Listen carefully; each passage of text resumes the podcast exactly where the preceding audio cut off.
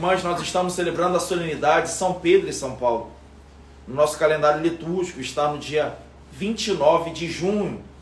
Mas para que possamos reunir todos os fiéis para esta solenidade, a igreja julga importante aqui no Brasil, uma vez que não é feriado, trazê-la para o domingo. Portanto, hoje celebramos São Pedro e São Paulo. Eu queria partir, meus irmãos, eh, de como chegou Pedro e como chegou Paulo até Jesus. Primeiro, Pedro, ele é, ele ouve falar de Jesus através do seu irmão André. André tem um André antes era discípulo de João Batista, também com João apóstolo. E eles ouvem de João Batista que aponta para Jesus logo após o seu batismo, dizendo: Eis o Cordeiro de Deus que tira o pecado do mundo. E aí eles então, a partir desse momento, tornam-se discípulos de Jesus. Ele se aproxima do Senhor e fala: Mestre, onde moras? Ele fala: Vinde e vide. André então vai ao encontro do seu irmão Pedro, entusiasmado, com muita alegria por ter encontrado o Messias, vai, vai falar para o seu irmão. O seu irmão, então, curioso, vai ter com Jesus. E Jesus lança um olhar, antes de qualquer palavra, vai lançar um olhar sobre Pedro, um olhar muito penetrante, né, que vai fazer com que Pedro do Senhor jamais se afaste. E eu queria, meus irmãos, falar no início desta homilia a importância de nós evangelizarmos, a importância de nós comunicarmos a Cristo. Veja, eu penso muitas vezes, né, é, do meu apostolado, do, do anúncio que eu faço, possa vir a surgir pessoas que venham empreender um trabalho, um, um apostolado, com maior significância do que aquele que eu venho exercendo. Eu penso que entre aqueles que se reúnem em torno deste altar, o Senhor quer chamar, o Senhor quer levantar pessoas, né, e não digo só padres, vocações sacerdotais, mas pessoas, cada um no seu estado de vida. E, e penso também no quanto é, ainda haveria de se desenvolver a graça de Deus em mim. E eu muitas vezes é, meio que a dificulto, eu meio que a retardo, porque a graça, vai dizer São Tomás de Aquino, supõe a natureza. Então, muitas vezes eu não tenho uma natureza trabalhada, né? eu não trabalho, eu não desenvolvo, né? eu não me esforço por adquirir virtudes, eu não tenho predisposição, eu não tenho interesse. Falo isso, meus irmãos, porque Muitas vezes nós nos acomodamos ao fato de termos encontrado o Senhor, mas é importante agirmos como o André, porque se de fato o encontramos, nós o comunicamos e comunicando a ele atraímos muitos para junto dele. Né? Foi exatamente isso que aconteceu. Hoje estamos aqui celebrando São Pedro, né? primeiro, primeiro chefe da igreja, né? o Papa. Depois nós vamos ver é, São Paulo. São Paulo que era um judeu muito zeloso. E como é que ele encontra-se com o Senhor? Ele empreendendo, liderando uma grande perseguição contra os discípulos de Jesus. Jesus já havia ressuscitado e subido aos céus, mas a igreja estava ali presente, anunciando, e Paulo o considera uma, uma seita. Então ele empreende, junto com outros judeus zelosos, uma perseguição e essa perseguição era acompanhada de não só prisões, mas também de mortes. Temos também um testemunho na Sagrada Escritura de, do, de primeiro diácono Marte da igreja, o primeiro Marte da igreja, né, sem contar os, as crianças né, que foram martirizadas por Herodes na perseguição ao menino que havia acabado de nascer. A igreja considera aí é, Estevão o primeiro Marte, aquele que confessou a fé e pelo pelo, por amor ao Evangelho, deu a sua vida. E Paulo estava lá, presente. As vestes estavam nos seus pés. Né? E ele é testemunha desse martírio. Então ele estava lá perseguindo os discípulos de Jesus, caminhando na, na estrada de Damasco, quando então uma luz muito forte né, o cega e o faz cair ao chão. Interessante, meus irmãos, a maneira diferente, né, como é que o Senhor é, escolheu chamar ali os, os seus, as suas duas grandes colunas da igreja. Porque aqui nós vemos o que? Paulo que Saulo, Saulo que se julgava, né, uma, uma pessoa zelosa, que estava observando a palavra, estava num grande engano. Ele pensava estar fazendo bem, quando na verdade estava fazendo um mal. E aí foi preciso o Senhor então cegá-lo, porque ele julgava é, perceber as coisas, julgava entender as coisas. Então o Senhor precisou cegá-lo para que então ele se submetesse agora à igreja, né, na pessoa de Ananias, a quem o Senhor vai se servir para instruí-lo. E aí, quando ele cai no chão, né, essa queda, quer lembrar-nos também a questão do orgulho. Por quê? Porque é, São Paulo era soberbo, Saulo, melhor dizendo, era soberbo, era orgulhoso, era um homem de destaque dentro da, da religião judaica. Então ele era cheio de si. O Senhor então o derruba e o cega e aí, a primeira, uma das primeiras palavras de, de, de, de, de Saulo é, é, Quem és tu? Ele vai falar: Sou eu a quem tu persegues. E aí ele vai começar a entender de que, de que a igreja é o próprio Cristo. E aí depois em seguida ele fala: O que eu devo fazer? Ele fala: Vai a Ananias. E Saulo então vai até a igreja. Ananias então. É, instrui ele e impõe as mãos sobre ele, invocando o Espírito Santo. Vejam, meus irmãos,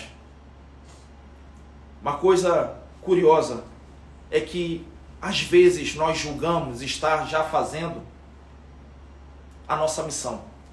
Às vezes nós julgamos estarmos já fazendo um bem, quando na verdade nós estamos num engano, nós estamos numa fantasia. Então é importante aprendermos também do apóstolo Paulo, né? é, deixar que a luz do Senhor segue esse soberbo que somos nós. Ponha ao chão esse vaidoso e orgulhoso que somos nós. Para que a gente possa ter a humildade de dizer ao Senhor: o que devo fazer? Muitas vezes o Senhor se serve de situações concretas, porque talvez você esteja pensando assim: ah, padre, vai vir uma luz né, e me cegar? Enfim, eu vou sentir uma força me derrubando ao chão? Talvez não. Provavelmente não, não é impossível. Mas vai vir acontecimentos, acontecimentos que vão é, fazer com que nos sintamos humilhados. Vai vir situações drásticas que vai fazer com que nos sintamos assim é, cegos, como se nós tivéssemos perdido o domínio das coisas, como se nós tivéssemos perdido o controle. E então nós poderemos dizer: Quem és? E se nós tivermos ouvidos sensíveis, ouviremos: Sou eu, Senhor. Sou eu que venho através dessa enfermidade. Sou eu que venho através eh, dessa traição de amizade. Sou eu que venho através dessa humilhação que passas através do seu patrão ou através do seu funcionário. Sou eu que venho através dessa crise no teu matrimônio, porque tu julgavas que estava muito bem o teu matrimônio. E essa crise foi apenas colocar à tona aquilo de ruim que estava e você não havia acordado. Então, o Senhor também nos vem através desse acontecimento que nos jogam ao chão. E Ele espera que, ao jogados ao chão, a gente possa dizer, como Saulo: O que eu devo fazer? E então, com humildade, submetermos à igreja até recuperarmos a verdadeira visão. Meus irmãos, também uma coisa muito interessante da vida desses dois apóstolos é que o Senhor, ele muda o nome deles. A gente vê isso logo o Senhor vai fazer isso com o nosso pai na fé. Tu te chamarás Abraão, porque serás pai de uma grande multidão. Depois a gente vai ver o Senhor mudando também o nome de Jacó. Tu te chamarás de Israel. Ou seja, é, Deus contigo. Ou seja, tu és forte com Deus. Né? Depois nós vamos ver o Senhor também mudando o nome de, de Simão para Pedro. Tu és Pedro, e sobre esta pedra edificarei a minha igreja. Saulo tem o seu nome mudado para Paulo.